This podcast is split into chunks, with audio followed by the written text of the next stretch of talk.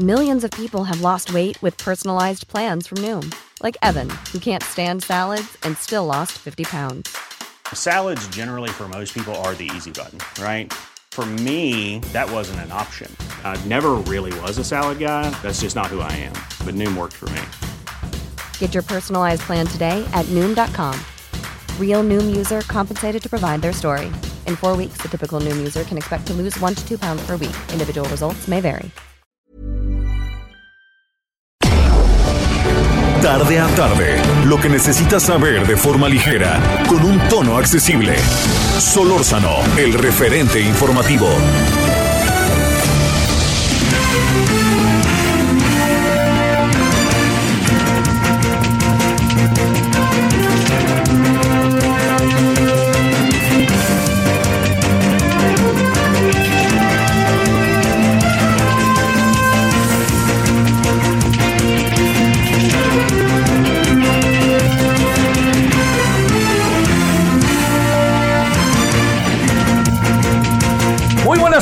Son ahora las 16 horas, eh, en, eh, en 16 horas en, eh, en la hora del centro. Es que están cambiando nuestro reloj acá arriba, entonces me hice medio bolitas con la hora. Oiga, espero que haya pasado un buen día hasta ahora.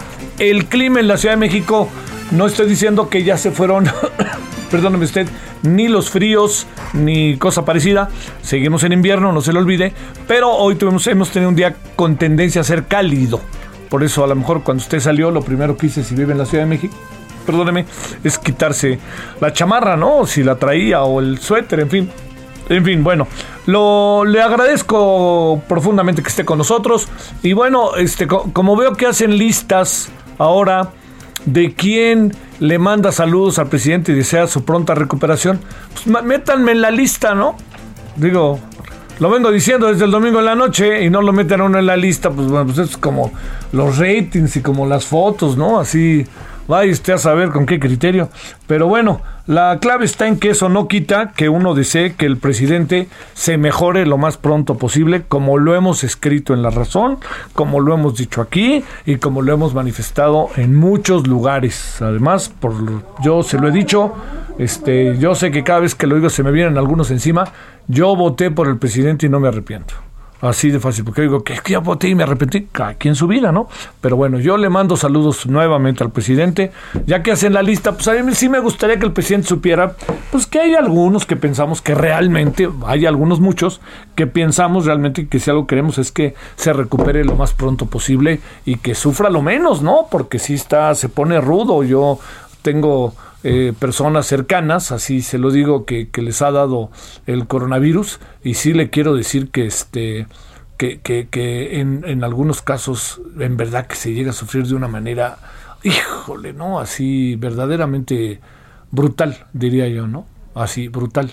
Se llega a sufrir de una manera verdaderamente terrible. Bueno, oiga, pues aquí andamos saludándole con mucho gusto, agradeciéndole y este, a ver, Hoy, hoy vamos a abrir un tema que ahí está, ¿no? Pero yo diría eh, este tema que no puede uno, este, por ningún motivo eh, pasar por alto, es el hecho de que debe o no, debe o no, a ver, le pregunto, si debe o no, este, eh, hacerse público todos los datos que tienen que ver con el presidente y su salud.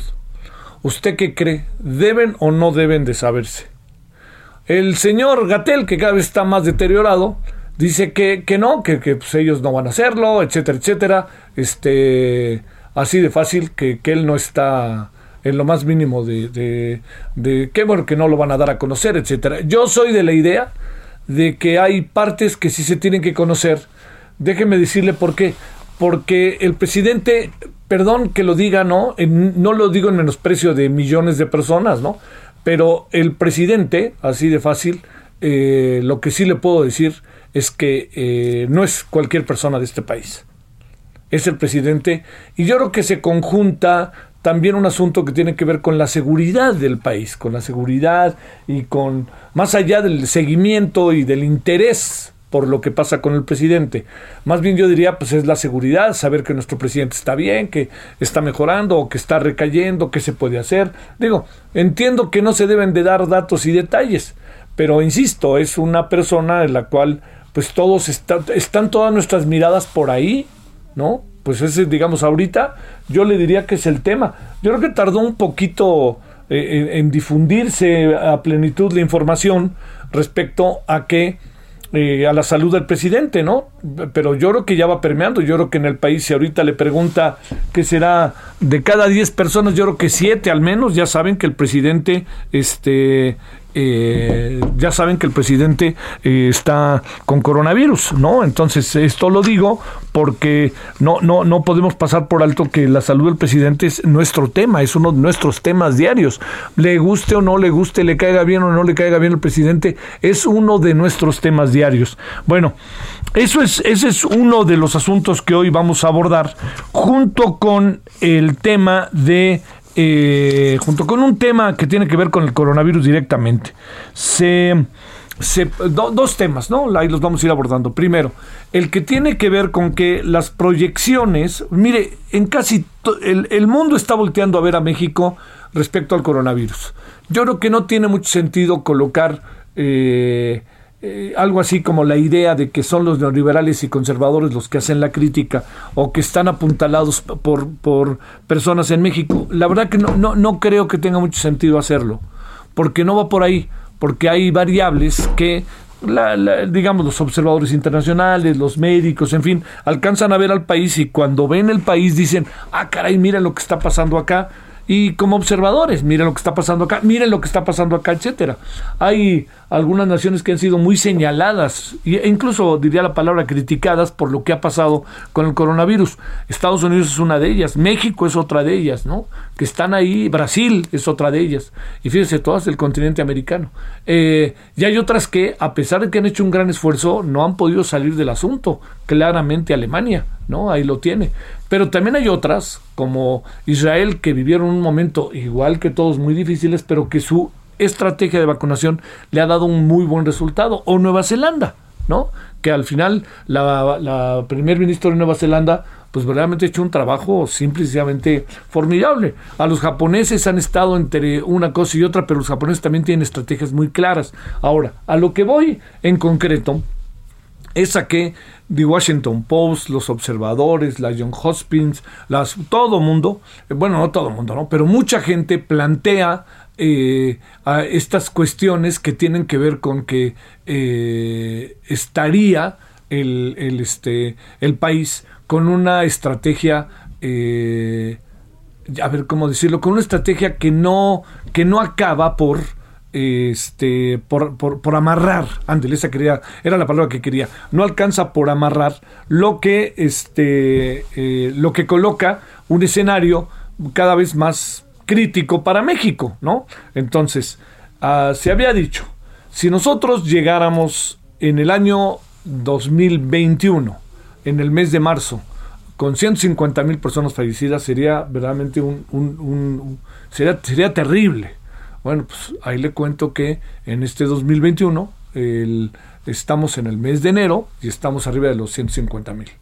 Así como se los digo, que seguramente son mucho más pero entiendo que en función de lo que estamos nosotros hoy viviendo y en lo que estamos, pues es muy difícil eh, poder tener una claridad respecto a los números, pero es evidente que es más de 150 mil, que son los que tenemos. Entonces, todo esto se lo, se lo planteo por una razón eh, muy, muy concreta ¿no? y específica, que eh, vamos a hablar de cuál es este escenario en donde las muertes han ido creciendo en número de manera realmente muy, de manera muy delicada. Entonces, ahí traemos algunos asuntos, algunos de coyuntura, otros que tienen que ver con todo un conjunto de circunstancias que se han venido presentando, eh, también tener que ver con el tema de la salud del presidente, hasta dónde se debe de saber, así de fácil, qué tenemos que saber los ciudadanos del presidente, más allá de que si algo queremos o si algo quiero yo, no sé, habrá cada quien tiene su idea,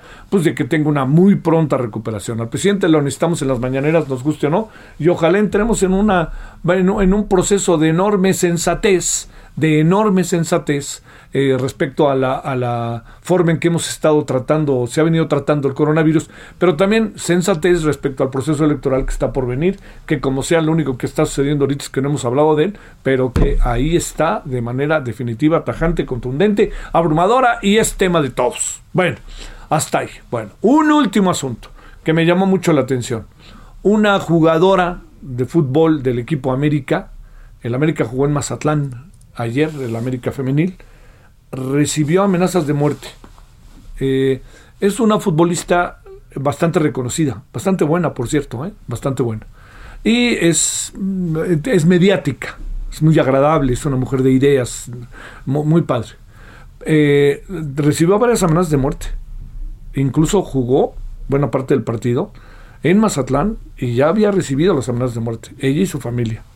Yo no sé qué anda pasando, yo no sé qué sucede, pero me parece muy terrible que estas cosas estén presentes en el fútbol, primero, bueno, primero, a una mujer, ¿no? Tan, tan vista por su actividad futbolística que, insisto, es, tiene un gran reconocimiento, es muy mediática, muy agradable la futbolista. Y segundo, que la anden amenazando, ¿no? Y que además ella se saltó a la cancha y poco nada le importó, ¿no? Así que bueno, yo espero que el Club América primero tenga todas estas consideraciones sobre esta destacada futbolista y segundo, que la Federación Mexicana de Fútbol haga algo, no pueden los futbolistas estar en eso, ¿no? Ahí al, al, al, al este, al, al, a la intemperie de este, personas que están amenazando por las razones que usted quiera. Y tercero, yo espero que la autoridad esté ya en el asunto, ¿eh? Y que esté directamente en el asunto. Bueno, parte de lo que tenemos el día de hoy. Ahí se lo conté de manera un poco rápida. Pero fíjese, hoy vamos a empezar con un asunto que tiene que ver con un funcionario del deporte al que le han ni más ni menos que inhabilitado por 10 años. Yo de repente siento que estas inhabilitaciones híjole, son como los llamados a misa, ¿no? Pues si quieren, no me metan a mí a trabajar en el gobierno, pero también lo que sí me pongo a pensar es, ok, no, este, si hubo algún desaguisado mayor, ¿qué no merecería la ley? ¿Qué no merecería no solamente la ley, sino devolver el dinero si se llevó el dinero? ¿Qué, qué merecería? ¿No? Lo inhabilitamos 10 años y el tipo ya tiene una consultora, ya está feliz de la vida ganando miles de pesos al mes. Pues, o sea, pues, para el caso, entonces, bueno, de qué tamaño son las cosas como para poder tomar una determinación, si es que se puede tomar una determinación más allá de que durante 10 años no trabaje en el gobierno.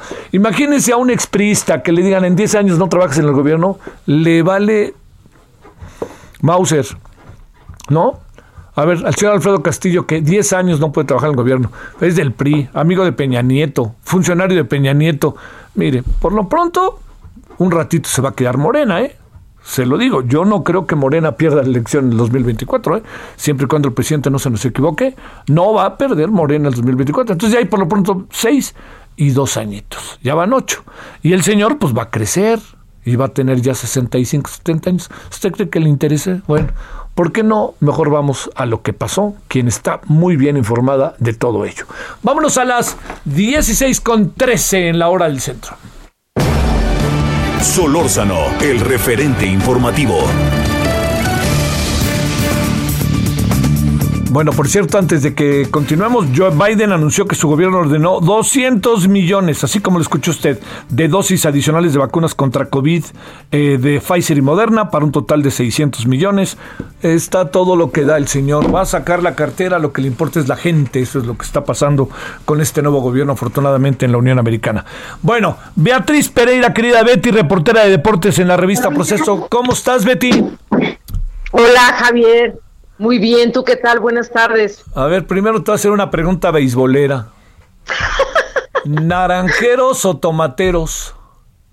Está bien cerrado, Javier, pero creo que los tomateros tienen para ser los ganadores y para estar en la Serie del Caribe.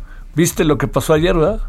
Sí, señor. Sí, hasta el final, ¿eh? Ahí con un home run y los naranjeros respiraron. Pues fíjate que sí, y como tengo la impresión de que la temporada que entra ahora sí, los Yankees y los Diablos van a ser de las suyas, entonces vamos a tener un año entero. Mira, Yankees, luego los Diablos, luego las Chivas, ya no más falta que sube el Zacatepec. Híjole, las Chivas no creo, Javier. Yo creo que de todos los que nombraste, los únicos no viables son las Chivas. Algo tienes de razón. A ver, Betty, sé que seguiste durante mucho tiempo, muy a detalle, con una investigación muy a la proceso, todo el caso de Alfredo Castillo. ¿Le hace lo que el viento a Juárez que lo inhabilite en 10 años? A él y a quien sea, Javier. A ver, porque te escuchaba ahorita lo que comentabas y hay un punto que no debemos perder de vista. Una cosa es que ya se haya hecho el anuncio de la inhabilitación y la otra, el derecho que todavía tiene el servidor público de defenderse. Entonces, en estas defensas que se hacen ante el Tribunal de lo Contencioso y Administrativo, al final de cuentas muchos de los servidores públicos o les quitan la sanción o se las reducen o no se logra demostrar fehacientemente que son responsables de los que de lo que están siendo señalados y al final muchos de ellos la terminan librando. Suponiendo sin conceder que en algún momento sea firme esta sanción de 10 años, eh, ocurrirá lo que tú has dicho, pues sí, efectivamente, si hay otro partido en el gobierno, pues eh, y el partido al cual perteneció o pertenece Alfredo Castillo no tiene el poder, pues tampoco es que él pierda mucho con una inhabilitación durante este periodo. Y por último, sobre lo que decías de la edad, no, no va a tener ni 65 ni 70, o sea, después de sus 10 años de habilitación, Alfredo Castillo va a tener como 55 años. Mira es un hombre joven. Aprendió rápido. Oye, entonces, pues ¿de qué se va a tener para llegar ahí todavía. ¿De, ¿De qué se le acusa, Betty? Pues de que no declaró unas cuentas bancarias, seis cuentas bancarias que están a nombre de él y a nombre de su esposa, no te sabría decir de cuál esposa porque ha tenido varias. Este y de que ahí hay 18.3 millones de pesos que él no reportó. A mí me llama la atención que en este comunicado que emite la Secretaría de la Función Pública, pues nada más diga, esté ese dinero ahí en esas cuentas. Sí pero yo no sé si el único delito es que no lo reportó o más bien es el origen de esos recursos, si es lícito o es ilícito, si es que Alfredo Castillo ahorró su salario de toda la vida y los tiene en esas cuentas, lo cual pues no parecería como muy lógico, ¿no? Eh, desde el punto de vista de que es un señor pues que se ha casado varias veces, que tiene varios hijos, que tiene una vida pues este espléndida, por decirlo de alguna manera, pues en algo se debe gastar su dinero, ¿no? En eso, además de una colección de tenis tiene una colección de tres mil pares de tenis. Bueno, ya creció. Tres mil cuando dejó la CONADE. Y cada parecito de esos tenis vale como tres mil pesos. Entonces, nada más ahí en tenis tiene una fortuna de casi 10 millones de pesos. Yo no sé si un servidor público del calibre de eh, Alfredo Castillo, su dinero que percibió como servidor público le alcanzaría solamente para gastárselo en tenis. A ver, eh, este Betty, si, si tú hicieras un balance de todas estas estructuras del deporte. Yo, yo he escuchado quien habla bien de Alfredo Castillo en su gestión. Eh, como dirigente del deporte, y luego tienes ahí adelantito a una señora que se llama Ana Gabriela Guevara. ¿Qué, qué piensas? Eh, um, mira, creo que los dos servidores públicos demostraron con creces que tenían más bien un interés como por beneficiarse de su cargo público y no de dejarle algo al deporte. A ver. Este, esto del FODEPAR, Javier, pasó tanto en la gestión de Ana Guevara con la, como la de Alfredo Castillo. E, e, esta manera de extraer los recursos de este fideicomiso metiendo ahí amigos. Es una caja, era una caja chica. Entonces el dinero de ahí se gastaba como querían que se gastara. Y yo te diría, en la gestión de Alfredo Castillo hay algo que todavía no se ha investigado y que es grave, que tiene que ver con las famosas academias CONADE, de béisbol, de taekwondo, de boxeo, de básquetbol. Hay un montón de dinero que se dispendió a través de esas academias que no tenían una estructura y que encontraron la manera de ejercer esos recursos y de comprobarlos a través de una empresa que se llama Moveolab. Entonces, eh, yo nada más te diría, del puro dinero de las academias que operaron prácticamente los dos últimos años que Alfredo Castillo estuvo al frente de la CONADE, ahí hay dinero para habérselo dispendiado, tirado, desviado, robado. Las, a, la Auditoría Superior de la Federación señaló en su último reporte que hay un montón de dinero que no está respaldado, dinero gastado respaldado con contratos. Y, y si algo ocurrió en la gestión de Alfredo Castillo fue justamente eso. Saca el dinero y después de que ya ha gastado trata de hacer los papeles y que alguien firme aquí por la salida de este dinero. Y ahí yo te diría está metida la subdirección de general de la CONADE, la subdirección de administración, hay un nombre que no hay que perder de vista. Este el, este hombre que trabajó con Alfredo Castillo en Michoacán y que también estuvo en, en la CONADE, ahorita te voy a decir el apellido, Oscar. Este, esta persona pues es eh, un, especialista en finanzas ¿Sí? que sabe cómo, eh, tú sabes que en la administración pública es muy fácil, una vez que dominas eh, cómo te puedes gastar los recursos, cómo gastarlo, cómo sacar el dinero y cómo después tratar de tapar, digamos, que el dinero fue desviado. esto es muy común. Sí. Y sin duda alguna, Alfredo Castillo tuvo a una persona ahí que fue clave para el ejercicio, digamos, de mala manera en la CONADE. Pasó desde Michoacán. Y pues nadie le dijo nada. Eso no se está persiguiendo en este momento, ¿no? No, claro que no, Javier. O sea, a ver, este, sea, seamos serios. Este, eh, eh, es esto que, que hace la Secretaría de la Función Pública es en el ámbito administrativo. Ajá. O sea, él no, no hizo debidamente sus declaraciones patrimoniales, no nos dijo que tenía ese dinero. Ajá. A lo mejor Alfredo Castillo sale y dice, pues se me olvidó declararlo, pero pues es mi dinero que mi papá me dejó de herencia. O es el dinero de que yo tenía una propiedad que vendí y, y entonces pues, pues sí, él puede apelar y de repente le reducen la, sanción y allí estuvo. No, no, no. El tema es que la manera desasiada como administran los recursos en la CONADE, ya sea Ana Guevara, Alfredo Castillo, Bernardo de la Garza, todos los que han desfilado por ese asiento, han cometido em, equivocaciones a la hora de gastarse el dinero. Y las equivocaciones no son por torpeza, son porque se quieren gastar así el dinero para obtener un beneficio un, un evento deportivo que cuesta 10 millones de pesos, lo pagamos en 50. Entonces nos vamos a quedar con 40. ¿Y, y, qué, y dónde están esos? ¿Qué hacen con los 40?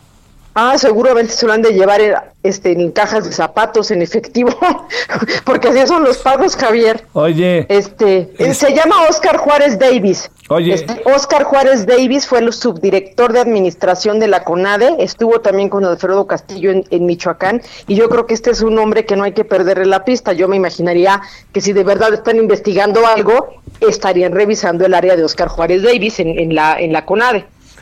Bueno, oye, este, no va a pasar nada. Te pregunto. Pues si no pasa nada, eh, ahorita con el caso vigente que tenemos de Ana Guevara, que la agarraron con las manos en la masa, ¿tú crees que échate tres años para atrás, cinco años para atrás, todavía menos?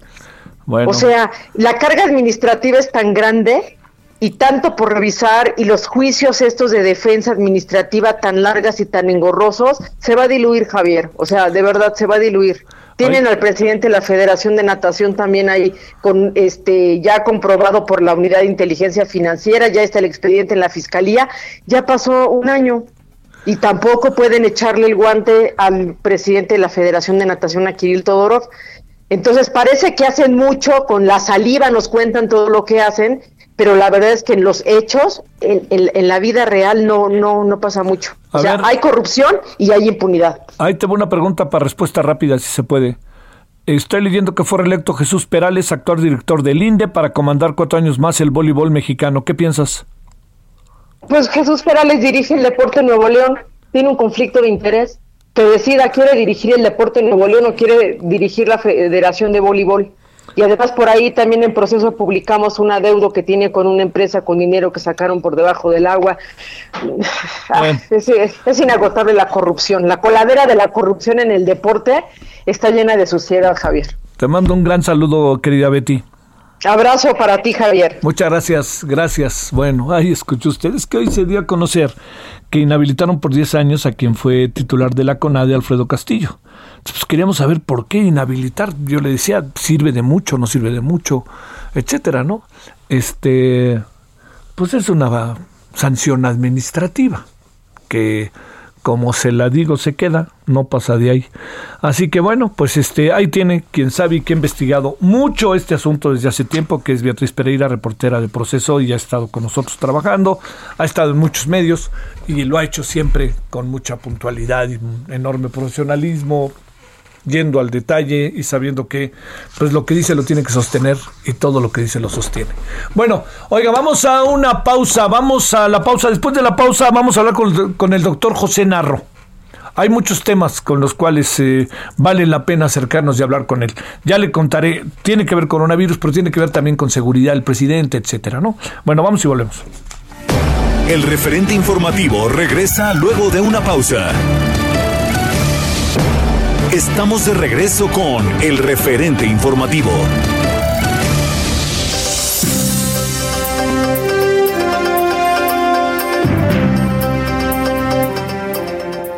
Muy buenas tardes, gracias al espacio del referente informativo y vamos a platicar de aquel tratamiento que ya es conocido en el mundo y en México afortunadamente está aquí pues para hablar de ¿Qué les parece 10 años menos? Que se sientan, que parezcan, que estén. Pausazo, por favor, coméntanos todo lo que sepas al respecto. Ay, mi Moni, pues es que yo creo que todas las mujeres y todos los hombres nos queremos ver y sentir espectaculares. Esa es nuestro, nuestra meta de que la gente salgas a la calle y te digan, ay, qué guapa, qué guapo, y tú con vitalidad. Y luego decimos, ¿cómo lo hacemos? Pues yo les traigo la solución. Si usted marca el 800 230 mil, 800 230 mil, se va a poder llevar este tratamiento maravilloso de rejuvenecimiento celular. ¿Y qué es esto? Usted se va a, pues, a recuperar, a, mejorar todo su organismo, de adentro hacia afuera, mi Moni. Va, todo su organismo va a mejorar al 100%, músculos, huesos, sangre más limpia, y que con esto, pues usted va a tener muchísima más energía y además, pues lo va a reflejar, le va a decir bye bye a las manchas, bye bye a la flacidez de la carita, no vamos a tener manchas. Esto es una belleza. Usted puede llegar a lucir 10 años más joven con este maravilloso tratamiento suizo antivejez, esta potente bomba de antioxidantes que nos va a hacer sentirnos y vernos brutales. Así que llame en este momento al 800 mil porque si usted marca en este momento, se lo vamos a regalar, mi Moni. Las primeras 50 llamadas se lo lleva gratis, así que llame al 800 mil Solamente va a pagar los gastos de manejo y envío, le va a llegar a la puerta de su casa, no va a tener que arriesgarse a salir. Este tratamiento cuesta más de dos mil pesos, mi Moni, pero hoy se los regalo porque es momento de cuidarnos y es momento de vernos y sentirnos espectaculares con este tratamiento suizo antivejez. Marque al 800 23 305.000, que se va gratis, mi Moni. Muy bien, pues gratis, gratis a marcar. Gracias, Pau. Gracias a ti, mi Moni. Regresamos. Solórzano, el referente informativo.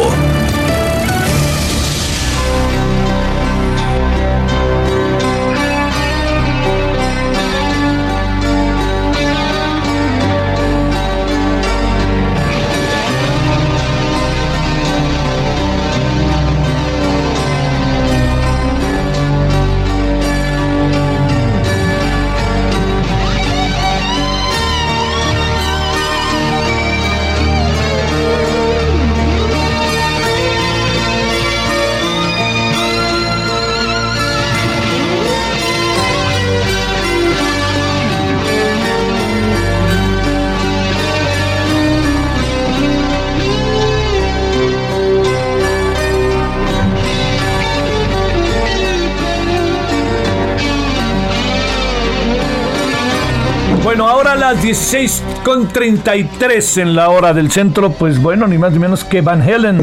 Estamos, eh, esto que es eh, eh, Eddie Van Helen nació en 26 de enero del 55 en Holanda, para ser preciso en Nimega, Holanda. uno de los mejores guitarristas se asegura de todos los tiempos. Uno lo escucha y le puede gustar, pero hay quien tiene muy calibrado el, oído y que sabe muy bien identificar una cosa y otra, pues si Van Halen es una cosa en verdad fuera de serio. Respect the wine, respecto, a, respecto al viento, este, respecto del viento es lo que estamos este, eh, escuchando 26 de enero del 55. Bueno, eh, vámonos cuando son ahora las 16 con 34, casi 35 en hora del centro.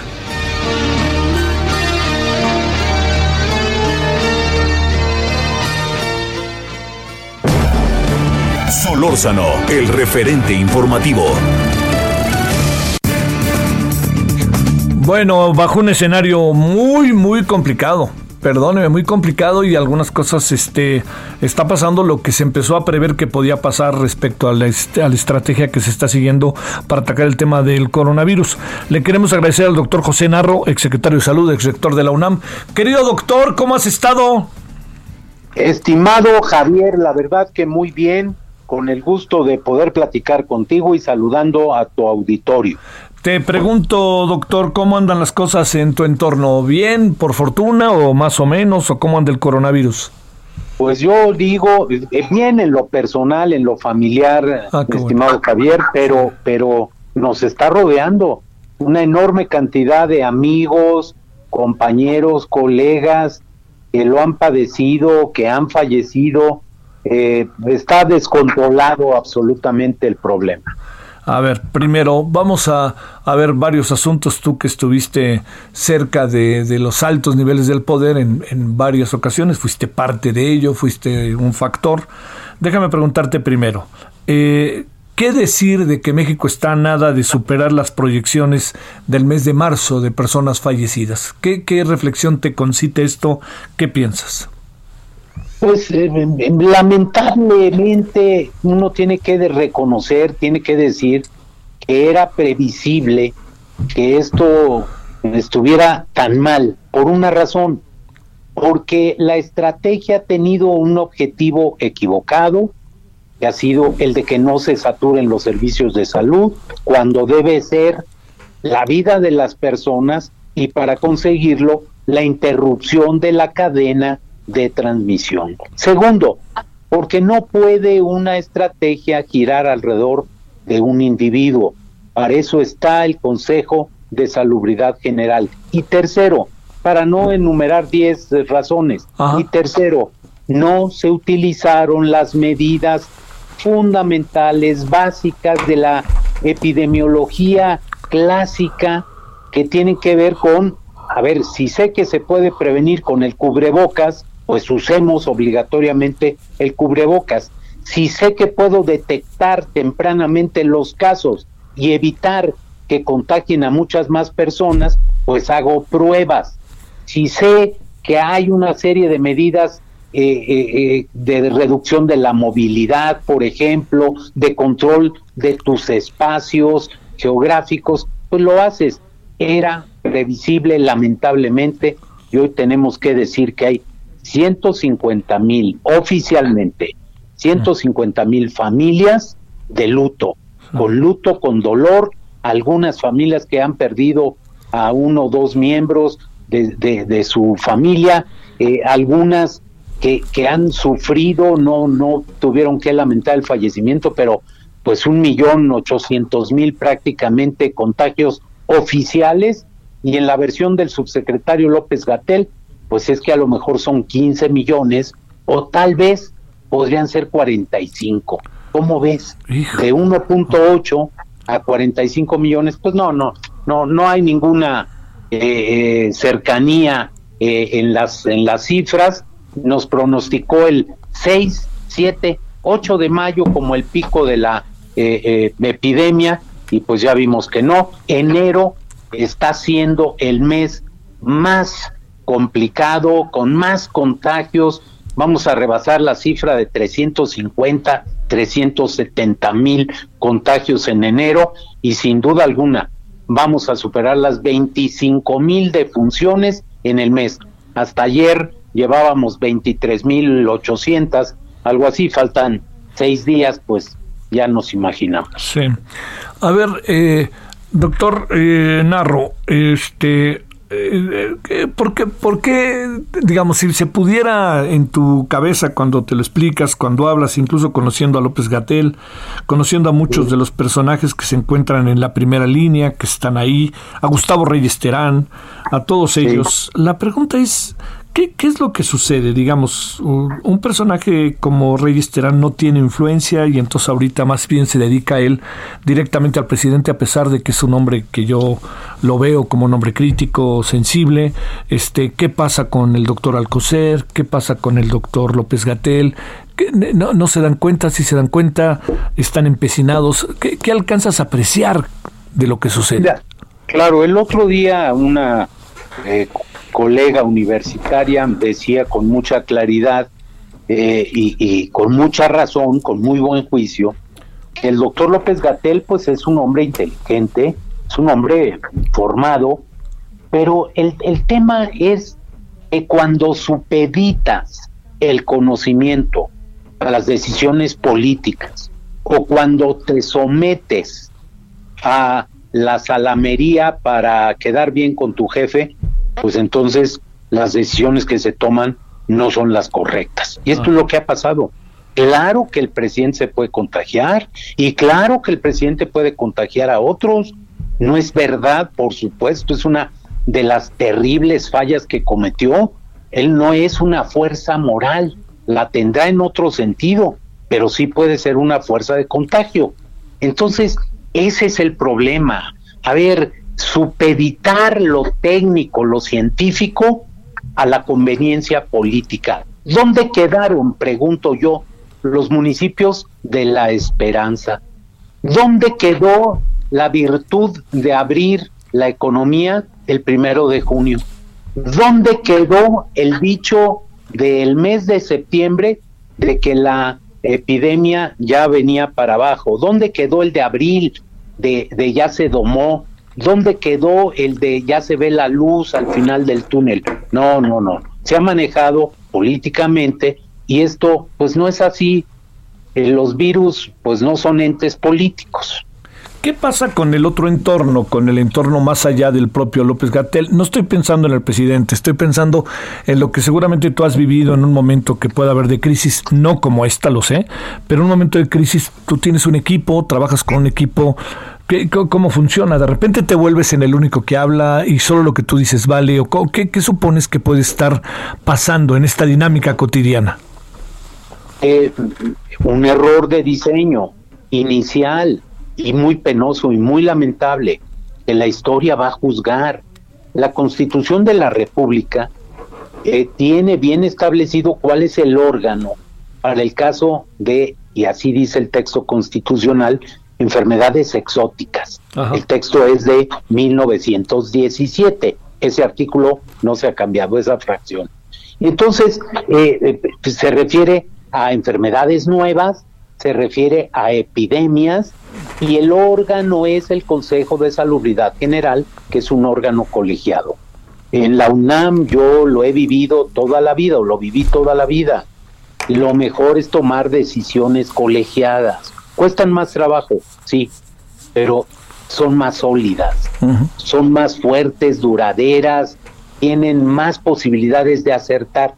Y en el caso del Consejo de Salubridad General, simplemente no se ha tomado en cuenta para pena de las organizaciones y las instituciones que forman parte de él. Y es inexplicable porque el Consejo de Salubridad General tiene una gran mayoría de miembros del gobierno federal. Y qué bueno, eh, de otros secretarios, de otros funcionarios que opinan y que tienen voto para tomar las decisiones. Eso hubiera sido mucho mejor. Ahí están las academias, la de medicina, la de cirugía, ahí está la UNAM, el Politécnico, ahí hay representación de, de las entidades federativas, eh, ahí hay otras agrupaciones de la sociedad civil. Era mejor eso. A ver, déjame hacerte una pregunta que he estado rondando por todos lados estos días, que es ante la enfermedad, ante el contagio, para ser más preciso, doctor Narro del presidente, el doctor López Gatel ha dicho, supongo yo también por una decisión que eventualmente haya tomado el presidente de no informar, que se respeta la, la pues, la, privacidad del mandatario respecto a su enfermedad. Un, la sociedad debe de estar informada, no informada, cómo funciona una situación de esta naturaleza.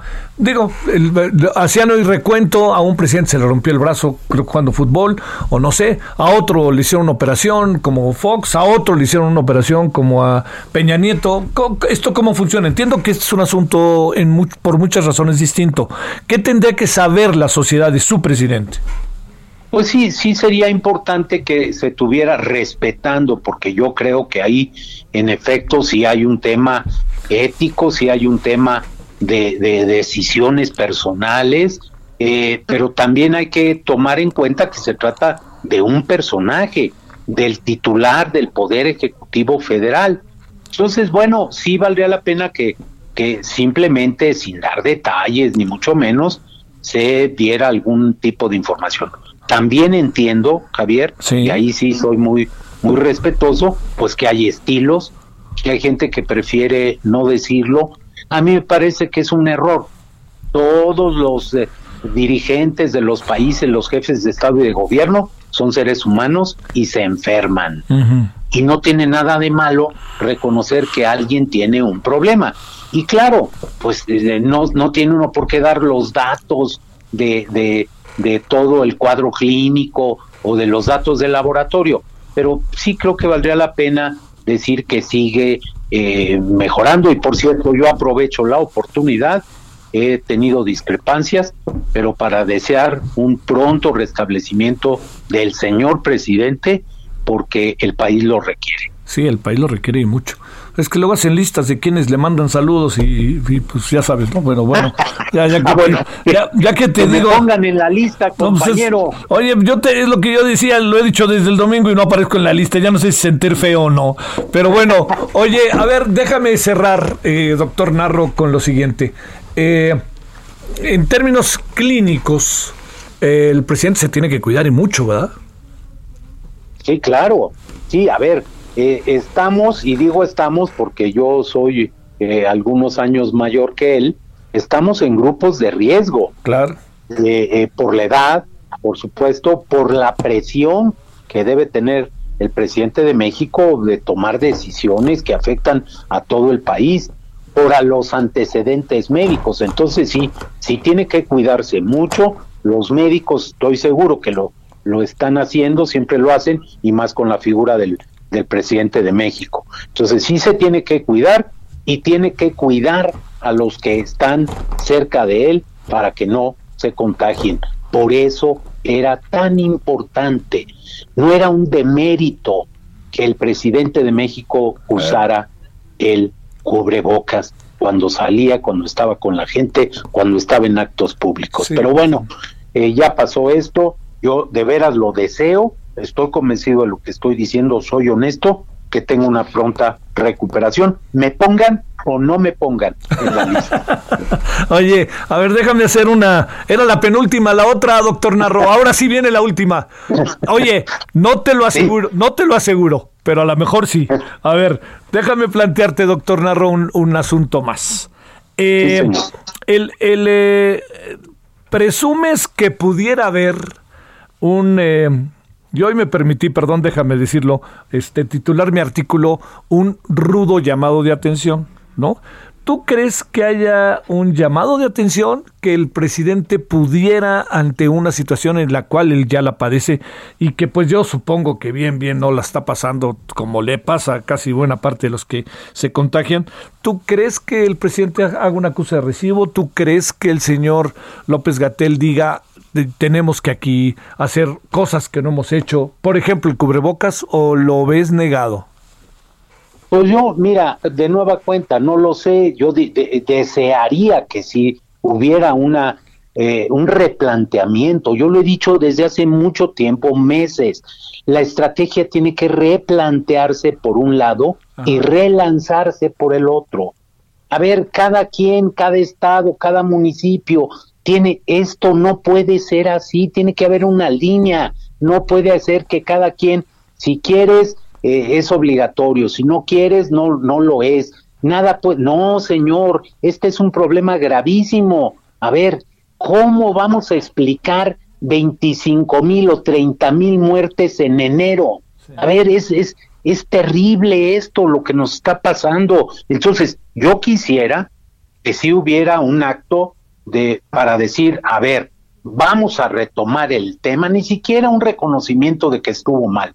Vamos a retomar, las condiciones son distintas, vamos a ir en este sentido. ¿Cuántas reuniones se ha tenido del presidente con los gobernadores? Todos, para el tema. Porque si tú revisas qué pasó en tiempos del cólera, se reunía el presidente con los gobernadores y los presidentes municipales. Era un problema distinto, lo entiendo. La magnitud del, del daño pues no tiene nada que ver. En un día, en un día fuerte de COVID, se suman las muertes de 10 años de cólera en México, la última epidemia que tuvimos de cólera, que fue la última década. Entonces, yo sí quisiera, Javier, que hubiera esto, que Boris Yeltsin, este, Boris Johnson lo está, lo está haciendo, eh, eh, reconocer que tenemos que replantear esto, eh, hay voces que, que estarían en la disposición y yo no estoy sumando la mía porque no no ese es el tema, no es un asunto personal, pero hay mucha gente que podría ayudar y que sería muy importante para el país porque al final el tema es algo que nos incumbe a todos. Nadie está exento de tener el problema y tener una consecuencia grave. Todos tenemos que ayudar y todos deberíamos estar articulados alrededor de una sola estrategia. Dijo el señor Boris Johnson, asumo la responsabilidad que me corresponde de las 100 mil personas muertas, ¿no? Sí, fíjate, sí, sí lo dijo. Y, y yo, vaya, yo no quiero que alguien lo diga aquí porque eso parecería no sé qué cosa. Eh, yo lo que sí digo es, en la conciencia de cada quien, debe quedar muy claro que hubieron muchas, miles de muertes que no solo pudieron, que debieron evitarse y que ahí están en la estadística. Dos catástrofes y media de a 60 mil defunciones la catástrofe. Llevamos 150 mil. Dos y media catástrofes. Esto eh, no es posible. Y intuyes que son más. No, no, no, no es que lo intuya. Es que si tú ves las páginas, que eso es la otra cosa.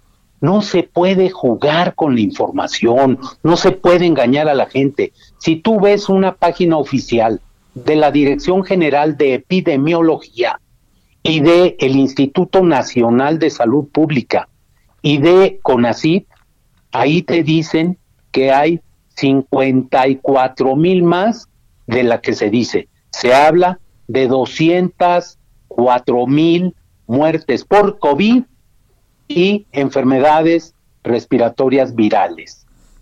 ¿Por qué no son COVID? Pues porque no les hicieron la prueba. Y a esas, súmale otras miles, quién sabe cuántas más, que eh, se, se, registraron como neumonías atípicas, sobre todo al principio, neumonías virales, neumonías indiferenciadas, en fin, de muchas otras maneras. Entonces, sí, sí, de, verdad, lo, vamos a terminar a hacer el recuento de los muertos cuando conozcamos la estadística de los certificados de defunción totales. La Secretaría ha reconocido que hay más de 200 mil muertes en exceso por todas las causas, no nada más COVID. Entonces, es, es algo muy duro, es algo muy triste, muy penoso, y, y sí deberíamos tener esa empatía, aunque no guste la palabra, ese compromiso con el dolor de la gente, no para jugar políticamente, ni en un sentido ni en el otro, simplemente para decir, caramba, tenemos que ajustar esto, no hay otra cosa que se pueda hacer, ¿por qué en otros países no les ha ido tan mal como a nosotros. ¿Por qué en alguna estadística, tú lo sabes, ayer salió el día de hoy, estamos en el lugar 53 de los 53 países que son analizados, en el último lugar, en el peor lugar. Pues porque no ha sido efectiva la estrategia, porque tenemos el primer lugar en muertes, en trabajadores de la salud, porque tenemos el segundo lugar mundial en letalidad, solo superados por Yemen, que por cierto no llega a 2.500 casos de contagios y no supera las 620 defunciones. Tenemos el cuarto lugar y nos estamos acercando, estamos próximos, si esto sigue así, a superar a la India, que está en tercer lugar en número de defunciones. Ya estamos muy cerca, lamentablemente. Entonces, no somos uno de los últimos lugares en pruebas diagnósticas y todavía se dice que este señor es el mejor del mundo. No puede ser. Doctor Narro, te mando un gran saludo y un abrazo y al a distancia el abrazo, ya ves en lo que andamos, pero te mando un gran abrazo, doctor. Lo mismo para ti, para todo el auditorio y solo una reflexión última. Todos a cuidarnos, todos a evitar los contagios. Se puede conseguir. Gracias. Hasta luego, doctor Narro. Doctor José Narro, secretario de Salud, el secretario de la UNAM. Una opinión, una opinión que creo que por muchos motivos viniendo de quien viene que escuchar. Hagámonos a un lado de filias y fobias, escuchemos. Yo lo, he dicho junto con mi plena solidaridad con el presidente, que la he repetido y la reitero por innumerables motivos, ¿no? Que es muy importante que también en una circunstancia esta se sepa que estamos juntos. Eh, pero sobre todo también le digo que pues es una virada, es una visión de un hombre que sabe. Bueno, pausa. El referente informativo regresa luego de una pausa. Estamos de regreso con el referente informativo.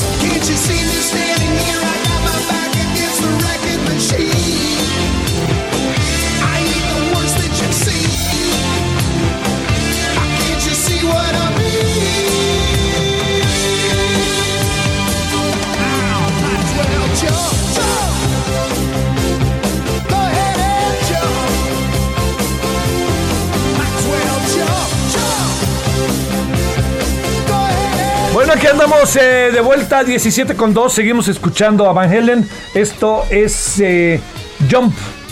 pues tiene todo el tipo, ¿no? Esta canción desde que. Así, yo no sabía el título cuando la, oí, la escuché por primera vez. Cuando me dijeron se llama Jump, dije, pues sí, ¿no? Está muy, muy ad hoc.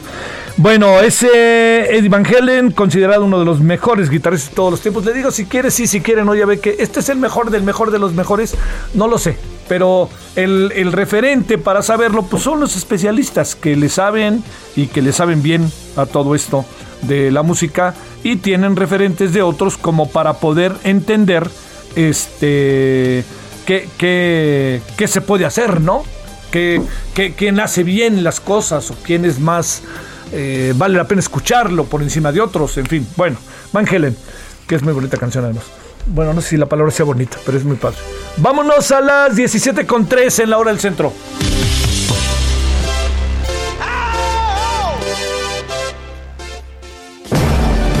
Solórzano, el referente informativo.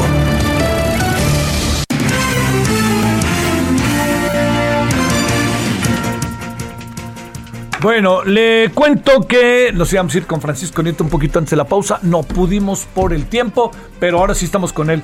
A ver, las mañaneras sin el que está generalmente ahí en las mañaneras. ¿Cómo vas, Francisco? Eh, ¿Qué tal, Javier? Buenas tardes.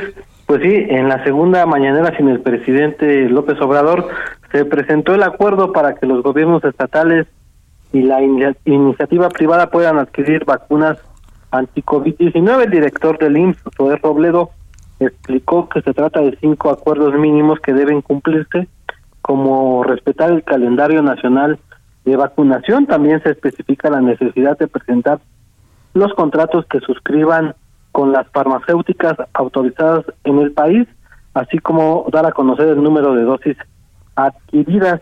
El director del IMSS también dio a conocer que se han aplicado eh, 642 mil 105 dosis de la vacuna de Pfizer, de las cuales 28.715 corresponden a la segunda dosis, es decir, hay casi 29.000 personas del sector salud que ya completaron su esquema total de vacunación, pues la vacuna de Pfizer pues es doble, en lo que representa que es un 4% de la población que está siendo ya vacunada, quien ya completó su vacunación. Respecto a la salud, del presidente, eh, pues eh, la secretaria de Gobernación, Olga Sánchez Cordero, eh, pues dijo que el presidente se encuentra fuerte y atendiendo a distancia temas de interés nacional.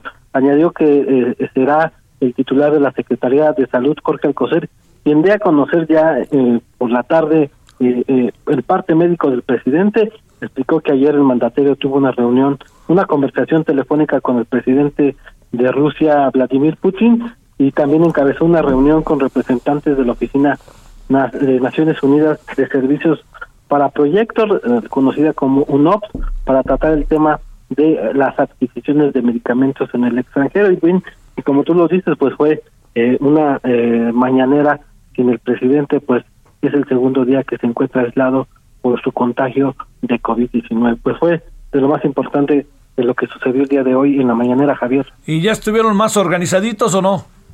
Sí, hoy eh, ya vimos a una secretaria mucho más enganchada.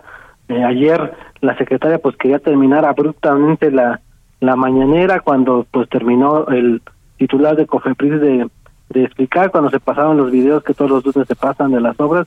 Y bueno dijo la secretaria hasta aquí nos vemos y bueno pues eh, eh, Jesús Ramírez que ayer regresó a Palacio Nacional pues estuvo asistiéndole y fue quien le sugirió que aceptara preguntas. Y hoy ya fue más ordenado el tema y pues aunque eh, las conferencias de la secretaria están durando alrededor de una hora y no las dos o tres horas que el presidente López Obrador acostumbra todos los días cuando está encabezando estas mañaneras. Bueno, sale, este, bueno, sí, no, no, no está fácil estar en lugar del presidente, este, y yo creo que, como bien dices, utilizaste un concepto que es como muy deportivo, ¿no? Este, Francisco, se ven canchando, y yo sí creo que es muy importante que se vaya enganchando y está para eso y yo creo que para mucho más, por más que, les, que le anden diciendo de repente florero. Bueno, Francisco, pues te agradezco mucho y muchas gracias. Estamos al pendiente, Javier. Gracias, buenas tardes. Bueno, eh, son ahora las 17 con 7 en la hora del centro. Eh, ¿Sí o no, Gerardo? Está Gerardo. Querido Gerardo Suárez, cuéntanos, Cofepris, Sputnik, todas estas cosas que andan pasando. Así es, Javier, muy buenas tardes. La Comisión Federal para la Protección contra Riesgos Sanitarios, la COFEPRIS, continúa con el análisis para dictaminar si autoriza o no el uso de emergencia de la vacuna rusa Sputnik 5 contra el COVID-19. Así lo indicó la, la Secretaría de Salud, que fue consultada por el Heraldo de México, e indicó que todavía no se ha emitido este permiso para empezar a utilizar el producto biológico de Sputnik 5 en nuestro país, aunque sigue en curso el estudio del expediente de solicitud.